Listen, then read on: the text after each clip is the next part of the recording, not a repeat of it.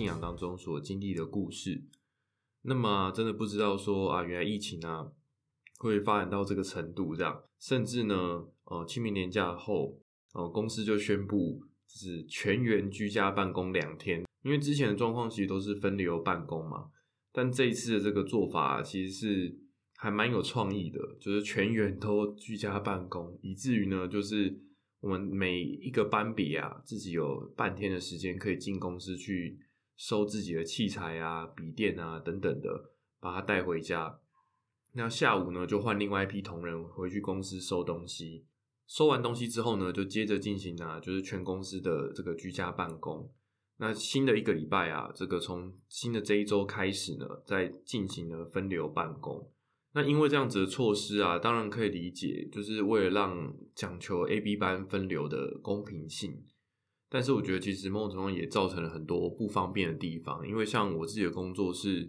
因为跟硬体的设计有关嘛，毕竟喇叭啊，然后麦克风这些东西，它都是实际的硬体，所以我们在做分析啊、设计的时候，其实蛮需要一些昂贵的仪器去协助我们去判断的。所以如果没有这些仪器的话，我自己在家用笔电，然后搭配设备啊。其实通常都只能做一些很简易的测试，那另外的话呢，也只能透过软体的部分去做分析。但是，嗯，因为疫情越来越的越加剧嘛，所以其实哦，到底未来会变成怎么样呢？其实每一个，我相信应该也没有人可以说得准这样。可是，我觉得这一波的状况啊，已经几乎是在清明年假前啊就已经可以预见的。所以，其实像清明年假前放假之前啊。我就跟同事说啊，这个且看且珍惜，这样就好好珍惜啊，看到彼此脸的机会。然后我觉得另外一个，嗯，对于我觉得呃目前的专案开发来说比较吃力的部分，就是呃，因为我们的代工厂毕竟还是在中国嘛。那之前第二季的时候，也有花了不少的集数在讲关于出差的事情。那么现况就是因为呃，如同大家新闻上看得到的，其实上海的疫情也变得很严重。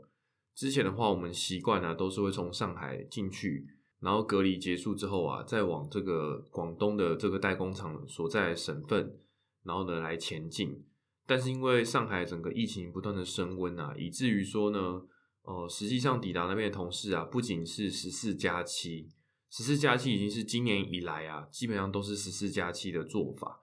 但是啊，在这个基础之上呢，因为疫情升温啊，以至于呢。同事啊，可能十四加七啊，前面十四天终于解放出来之后啊，其实这七天呢，本来理论上是说，你只要在上海的近这个省份以内啊，你可以自由的移动，你想要去迪士尼啊，你想要去逛街吃东西都可以，只是你不能做跨省份的移动，差别其实只是在这里。但是因为疫情升温啊，以至于呢，同事先关了十四天出来之后啊，可能第第二天、第三天他去逛街啊，去买东西的时候，又紧急被通知说啊。现在要立刻赶快，可能晚上八点之前呢要返回旅馆。那返回之后呢，他又会再把你的门房门啊再封封起来。那接着呢再隔离可能五天六天，然后再把你放出来这样。所以一来一回之下呢，总共啊这个我同事呢，他从过完年之后二月中的时候出发，到呢这一周啊，他才正式的抵达代工厂。他好不容易呢在上海啊隔离了这个一个多月啊。那终于离开上海啊，前往代工厂所在省份之后呢，代工厂的省份呢又告知他说，因为你是从上海来的人，隔离的时间呢又被往上加，以至于呢是将近两个月的时间呢，他才抵达代工厂。这样子的这个整个出差的时程啊，其实也破坏了，嗯，我们原本啊所安排的这些出差的轮班啊，跟出差的时程。那之前也讲过嘛，其实。呃，以公司啊高层的立场来说，就是他们要无条件的让这个商品可以正式的可以量产，那赶快呢可以把这个今年呢至少上半年的营业额要吹出来吧。所以其实这是公司高层的立场。那么的话，我觉得其实也间接的可能会影响到出差的同仁呐，因为你光去就要两个月嘛，那回台湾的话，其实可能也要三个礼拜的时间才能够回到公司来。光是呃来回的时间就已经花了快，忽略来说已经接近三个月了。那么公司有可能让你在那个代工厂呢，就待少于三个月嘛？就其实不太可能。所以会预见的状况就是，呃，同事呢可能会需要待到二月出发嘛，也许会待到六月底之后才会回来台湾。所以整个时程呢，其实变得比想象中还要长，而且其实以我们是负责设计产品嘛，然后负责功能的调教啊跟验证的工程师，所以啊，呃，资源代工厂啊本来就不是我们的主要业务，但是因为这样子全球疫情的这个发酵啊，然后政策中国政策呢不断的这个把警戒等级啊往上提升啊，会导致啊让我们的工作性质有一点变调。明明只是一种资源性质的资源代工厂啊，反而变成了一种短期的派驻人员，所以我觉得也让嗯整个工作节奏感觉是中国那边呢也是疫情在升温啊，那我们这边呢在台北的状况啊也是变得很混乱这样子，因为当我们没有实验器材的时候，当然主管还是会要求说有些事情还是要持续的去推进啊，但现实的状况就是哦星期五的时候我们完全没有人在公司里面。然后也没有实验器材啊，可以去佐证我们去做分析，所以很多东西都变得很模棱两可，或者是说呢啊，这个再找机会再确认看看这样，所以让整个工作节奏啊又变得有点失去控制，这样其实也是有一点跌破眼镜。有些人会觉得说，当然分流办公的话，本质来说我们的工作内容会变得更松散，然后呃也会变得比较轻松一点，因为毕竟主管也知道说你就是没有那么多的资源。可以去支撑你，而且甚至也因为疫情的关系啊，有很多呃快递啊、国际包裹物流等等，其实可能都会比预期的，可能是原本是四十八小时会到的，可能就会变成七十二小时。那明明是一个礼拜会到的，可能就会变成一一点五个礼拜才会抵达。所以很多事情呢都变得无法被控制。这样，但是我跟同事之间呢，普遍我们的共识都是，其实我们还是比较倾向可以去进公司的，因为。有很多东西是在公司里面有充分的实验器材啊，是更容易去厘清问题，然后呢可以更快的去解决这样。因此啊，之前可能也许呃在居家办公里面呢，这个一直拖拖拉拉，然后讨论来推来推去啊，那花一个礼拜才澄清的问题啊，我在公司里面呢，也许只要半天的工作天呢，我就可以把相关的实验数据。然后一些客观的这些内容呢，全部都整理出来，然后提供给主管啊，提供给其他部门的同仁。所以我觉得，嗯，我本质上还是蛮希望可以去进公司的这样。嗯，居家办公那一周当中的话，就会变成说，嗯，其实会觉得一整天当中很少跟人见面，而且因为在家里面嘛，所以移动的范围会比较小。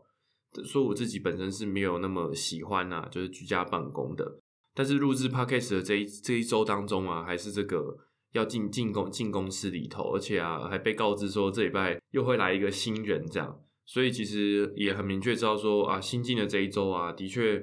还是会比较疲惫一点，因为因为只有一半的人进公司嘛，所以有很多实验呢都是要透过有进公司的人去厘清。那我觉得第二个部分就是要带新人啊去操作跟熟悉所有的实验的器材。所以呢，势必啊，我觉得这一周当中应该会比较疲累一点。那我觉得，因为整个疫情的关系啊，把整个工作节奏变得很松散。所以我自己，嗯，蛮大的一个感触是说，其实这会会消磨我们的热情，因为我们知道这些科技产品呢，它的设计啊，可能有很多困难跟问题存在。可是如果你今天你能够很好的将所有的问题都解决啊，其实也会得到成就感。但是因为疫情啊，让一个可能也许可以只做个五个月的专案，变成做了快一年的时间，所以我觉得那个痛苦的指数啊，是变成说，虽然变得没有那么辛苦，可能每平均的工时啊，大概下降了一个小时到两个小时，但是因为这个时间啊，真的拉的太长了，以至于啊，会让我觉得有一点疲惫。这样，那同事们之间也是，嗯，在工作的时候啊，会觉得有没办法力不从心这样，因为你不知道什么时候啊。又会把你曾曾经所努力的东西啊，这个全部都推翻掉，再重来一遍。所以啊，这是这一周当中啊，我所经历的这个工作的境况这样。那么，因为哦，公司算是一个福利吧，所以其实我们清明年假的时候啊，公司有统一呢再多放一天。因此啊，这个我刚才讲到这个全员居家办公嘛，其实我们是全员居家办公两天。那么四月六号的时候啊，我们公司是统一放假的。那放假这一天当中啊，我自己就也是整顿了一下家务啊，但是其实年假也没有特别跑去别的地方，所以啊，就是最后多出来这一天呢，反而让我有一点不知道要怎么样去分配这样。那最后啊，我就得到感动啊，就想到，哎，其实哦，因为我住在淡水嘛，只要再往北一点点的话，就可以去石门。那现在啊，就是正值呢这个老梅呢绿石潮的这个季节这样。那某种程度上，它其实就是一种藻类，会在这个季节里面呢大量的繁殖在岸边的这个礁石上面。那么过去其实，哦，我在当兵的时候，退伍前有做这个机车环岛，当时就有去过，呃，石门的这个地方，然后也觉得这个看起来在照片上看起来很梦幻的地方啊，很想要去亲眼目睹，这样也是得到这个灵感吧。所以那时候四月六号呢，就去了这个老梅呢，去看一下这个很独特的这个绿石槽的自然景观，这样。然后我觉得去也因为有这个机会去那边走走啊，我觉得也是让我再一次的整顿自己的思绪，这样。因为我自己本身是摩羯座的人，很多人都说哦，摩羯座就是计划通啊，然后就是控制狂啊，什么东西都想要按照自己的时间跟时序来做。但是我也想到说啊，哦，对我自己来说，其实这一周当中就是我信仰了十年的时间，这样从受洗开始计算的话。总共上教会呢，已经整满整整呢，就是十年的时间。那么，我觉得在四月六号去石门的时候啊，让我自己重新整顿了一下自己的呃脑中的思绪，甚至是对于自己的人生的态度啊，就重新的检视一遍。这样蛮不容易的部分，就是说，因为我自己以前是一个很喜欢。我自己是一个很严重的控制狂，这样也许就跟星座也有关系。但是我觉得在信仰的过程当中，慢慢的学习呀，就是懂得去交托给神。但是交托给神呢，并不是一种哦不负责任的状态，就是说啊，我也不管啊，我不知道我要找什么工作啊，我不知道我下一步要做什么，让神帮我决定。而是啊，我觉得在我所要完成的事情，我我所要解决的这些目标里面呢。我让神啊参与在我我的生活里头，跟我一起去完成呃各式各样的挑战，而且我也把我生活当中的一些空白的地方啊，我把它留白呢，然后让神的创意跟智慧啊能够参与在这里头。所以我觉得这是经历了信仰十年当中，我觉得见见证了自己一个性格上很大的转变，更可以说是啊，几乎可以说是呢，我把我自己原有的星座摧毁了，重新呢，我都。重新呢，以着这个神的构想啊，再一次的树立这样，所以我也会开玩笑说啊，这个我现在已经不是摩羯座，可能是白宝座啊，是以着神的构想呢，重新的建立之后，然后呢，重新去树立自己的性格。哦，也有人问我说，我都是怎么安排时间的？但是很现实的状况就是啊，我自己是完全没有这个记事本，然后或行事历这种东西的，就是我不会。用一个形式力啊，去规范说我几月几号、几月几号要做什么事情。这个在上一季那个意大利餐厅那一集呢，其实就跟大家分享过，算是我意外的得到了一个超能力，这样就是我完全不需要去有形式力啊，去告诉我每个当下或明天要做什么，几乎是我只要思考看看说，哎，我现在多出来这个时间，那么我要怎么去分配？我只要稍微思考一下呢，就可以立刻找出啊我需要去做的事情。那么呢，只有一些比较长远的，比如说。现在是四月嘛，比如说有人跟我说六月、七月他要吃喜酒，那这个可能是稍微比较长远一点的，我才会稍微记录一下呢，说啊那一天要做个这个事情，但是我完全不会把这个东西填在日历上，或者是不论是电子的或是纸本的，就完全不会做这件事情，而是只是单纯的有一张像是便条纸一样，就写说哦有这一件事情，那时候到了差不多的时候呢，我稍微看到一下。让脑中啊再唤醒我自己的记忆啊，说啊原来有这件事情，但是啊有人会就担心说啊，诶，你用这么松散的方式去做，那么话不会对于自己生活的东西变得很没有计划吗？甚至变得很松散？但是我自己的一个秘诀吧，或在信仰当中的体会就是，神给我的智慧就是，当然有我想要去完成的事情，但是啊在找出可行性的方法。在你做选择之前呢，有一个很重要的部分，就是必须要去确认。这算是我觉得神给我一个很聪明的这个这个方法，因为我们都说这个《孙子兵法》里面的一个很重要的精神就是知己知彼，百战百胜嘛。所以呢，当我们今天要做一个决定的时候，是要了解对方，也要了解自己的状况。但是我觉得神的格局是更大的。这个圣子兵法是什么呢？是无条件的确认吧？无条件的确认呢，就不仅只是。哦，知己知彼而已。我不仅是要确认对方的状况，也要确认我的状况。在这个基础之上啊，有环境啊、天气啊、时机啊，各种所有的你想得到的状况都确认之后啊，再从这些所有东西里头呢，去挑选出一个最适合的选项或方案啊，并且呢，执行那个方案。这个做法也影响到了我自己在面对人生态度的时候，甚至是一些呃很重要的人生转类点啊，比如说升学啊、读研究所啊、找工作啊，以及甚至呢居住城市的转换。我觉得我自己受确认吧这句话呢是影响蛮深的，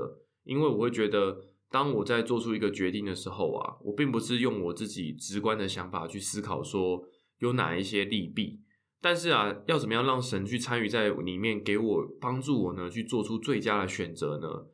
常常有人会想嘛，既然是要让神来帮助我，那我就把自己的想法呢完全的倒空。可是啊，我就会觉得这其实是嗯不不完全正确的，因为假设今天神要送你一件衣服啊，那你应该至少也要很明确的告诉神说，你自己穿的是什么样的尺寸啊？那神呢就根据这个尺寸啊来给你这个礼服啊、西装啊，然后好看的衣服啊。我自己真实的需求是什么？这件事情变得蛮重要的。当你要先了解自己真实的需求之后，并且呢去确认呐，在每个当下的各种状况啊、机会跟条件，那么的话，你才可以找到最适合你的那一个。因为我们要知道啊，其实社会上各种行业，然后不论是高薪低薪啊，这个辛苦的工作啊，然后相对比较轻松的工作啊，其实每一种工作都有人去做啊。所以其实我们很难去定义说什么样的工作就是绝对的好，什么样的工作是绝对的坏。只有啊，适合你。甚至也是适合你那个当下的状态的工作，我们必须要找出那样的机会或者是岗位呢，让我们去可以在那个地方啊去展开神的旨意。这个啊是我觉得一个在面对工作上的我自己的一个态度。那么为此呢，就必须要去做确认。所以我觉得圣旨兵法当中啊，给我们最核心的精神就是确认吧。在圣经当中有很多部分呢，包含呢之前讲过这个约书亚的故事啊。他们在攻打迦南地的时候，在跟敌人征战的时候啊，神给约书亚的智慧啊，就是无条件的去确认。他们透过场勘啊，透过了解这个地形啊、地貌啊、风俗民情啊等等的民心啊，借此呢，定定了每个当下最好的战术，而且呢，也了解状况之后啊，带着神的信心啊去作战。所以呢，也会在作战过程当中经历呢神与他们同在的部分。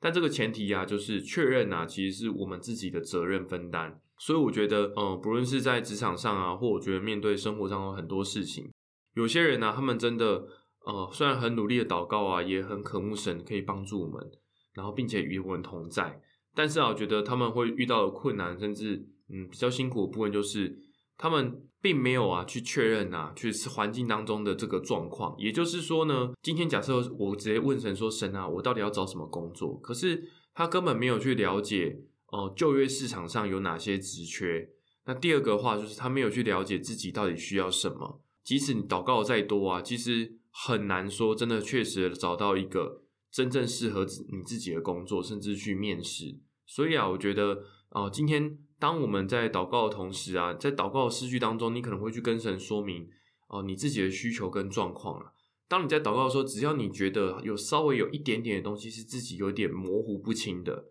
那么呢，你就要在生活当中想办法去确认那件事情。那以我呢自己曾经哦辅导过的一个例子，就是呢有一个学弟啊，他想要各个推甄研究所，那么他就在那一段期间当中，不断的为了可以这个顺利的推上研究所啊来祷告。然后心情呢，也因为在推荐过程当中心情很紧张嘛。那这时候我就问他说：“哎，你系上的排名到底多少啊？”他说：“哎，他其实不太知道哎。”所以我就说啊，你要不要去行政中心啊查一下你大学啊大一大二大三啊这个加起来的系上的成绩总排名是多少？就查了之后啊，他就发现了，哎，原来他的成绩是十五趴哎。那以他们自己科系的这个升学状况啊，大概是四十趴以上的人呢，都可以顺利的透过推甄啊去录取研究所。所以他十五趴其实是一个非常稳的状态。那他看到之后呢，心情就很放心呐。所以在这个基础之上，我就跟他说：，既然你已经知道你是十五趴了，那接下来呀，你要祷告问题不是能不能录取，请神让我录取。你要祷告不是这个问题，而是呢，你要祷告啊，请神让你找到啊适合的指导教授，可能跟你的兴趣有关啊，或者是透过研究所所学习这些内容，可以让你跟未来的职场更好的衔接。所以呢，我就说，那你接下来你要祷告的内容就是这个。因此啊，确认啊，其实就像这个推甄研究所的例子一样，它并不是一个呃一次性的这个互动而已，就是啊，我祷告了，然后确认，然后就结束了。而是啊，当你为了一个比较大的、长远的目标来努力的时候啊，都会有这个过程，就是呢，你祷告之后去确认，那确认完之后呢，又回到祷告当中，提供更多的资讯啊。最后啊，你就可以在这个不断的跟神互动的过程当中啊，跟神一起呢，完成了一个重大的决定，甚至呢，达成了一件有旨意的哦，有对自己的生命啊有益处的事情。所以啊，我觉得这是我最近体会到了一个很了不起的这个圣旨兵法的这个教导。这样，好的，那我们就进到今天的这个圣经经文的分享时间。那这个经文的话呢，对我来说是蛮特别也蛮有意义的，是使徒行传的三章六节。这个使徒彼得说呢，金银我都没有，只把我所有的给你。那后面呢就说一句，我奉拿撒勒人耶稣基督的名叫你起来行走。在圣经原始的故事当中，就是彼得呢帮这个瘸腿的人呢，呃做了医病的祷告。那真的以着对主的信心之后啊，真的呢能够成功的医治这样。但是其实我们要知道啊，在这个原本的四福音当中啊，弟子们呢有很多信心不足的地方，所以呢没办法赶鬼啊，没办法呢这个。行出各种各式各样的异能，但是使徒行传三章六节呢，是彼得已经领受圣灵后啊，很果敢的，然后呢，行出各式各样的能力，这样。那这个经文为什么对我来说非常的印象深刻呢？因为这个是我研究所指导教授的他自己的座右铭。这个座右铭啊，是几乎每一年的有这个新生入学的时候啊，在我们实验室内部的聚会里面呢，教授都会很好的跟大家分享他的经文，这样。因为这个经文呢，就是教授写信的这个签名档。那所以只要他发出来的信啊，最底下都会有这一句话，叫做“金银我都没有，只把我所有的给你”。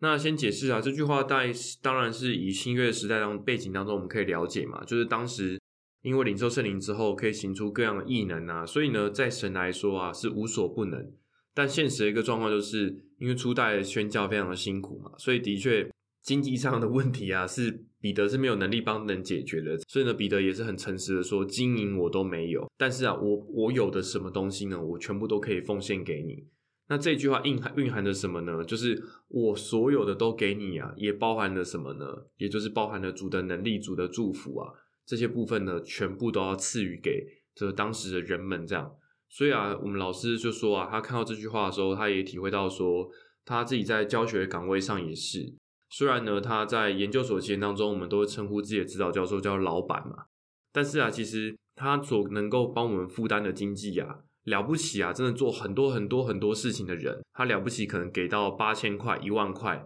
以一个硕士生来说，这已经是超级超级多，甚至是难以想象的。那正常的话，可能助理费都在五千块、三千到五千块左右，其实真的没有很多。所以，嗯，老师也会说啊，其实。他都知道我们这些电机系的学生啊，就是很想要赶快毕业，投入到这个科技业当中去赚大钱。所以啊，的确经济的部分呢，不是他可以帮助我们的。但是呢，他说啊，除了经济以外的部分啊，不论是呃学术上的啊，或者是甚至是人生啊、情感啊、未来的方向这些部分，都是他很想要投资时间，他很愿意去陪伴学生啊，就是协助学生去解决问题的。所以啊，这也是他自己在。教学啊，指导学生的时候，一个人生的这个指南跟准则，这样就是他是很愿意去花时间去帮助学生的。所以这个东西的话，我觉得也因为在研究所前当中，研究所所学的东西，不仅这些内容啊，延伸到我现在的工作，之前提过嘛，其实我研究所跟我目前工作内容其实相关度是蛮高的，就不单纯是从学术的角度当中我得到呃专业领域的指导，但我觉得另外一部分也是从教授身上看到了一个。成熟的成长的这个基督徒啊，他是怎么样去待人处事的？也让我呢在面对职场的时候，的确也是啊。很多时候我们都知道啊，并不是因为我更积极的去工作，我的薪水就会是别人两倍。其实可能了不起，你做要死不活啊，可能也许你最后你比别人多拿了一千块、两千块，就是这样子而已。但是你为了这一两千块，你花了可能更长的工时，花了更大的心力。所以其实很多人也会觉得不太值得这样，但是我觉得换个角度来讲，我觉得身为一个入世的，然后就业中的这个信仰人啊，基督徒啊，我觉得我自己的有一个给自己的自我期许吧，就是也能够尽量的去为别人付出。所以我自己也透过最近呢，又突然又想起来这个经文这样。嗯，职场上当然要带这个精神是比较困难的，但我觉得换一个角度，就是在教会当中的服务啊，我觉得也会提醒自己，就是的确啊，对于上教会的人来说，其实我们都没有什么直接的利害关系。但我觉得我的心情就是，因为我了解这个福音，然后从这个福音当中，哦，学习了很多，然后甚至成长了很多，所以我也想要把同样的恩典啊，就分享给更多的人。所以在这周当中啊，自己无意间呢又想起了这个当初知道教授啊特别喜欢的这一则《使徒行传》三章六节的经文：“金银我都没有，只把我所有的给你。”那么呢，也把这一则经文呢分享给所有的听众。那我是吴佐入，我们就下一集再见喽，拜拜。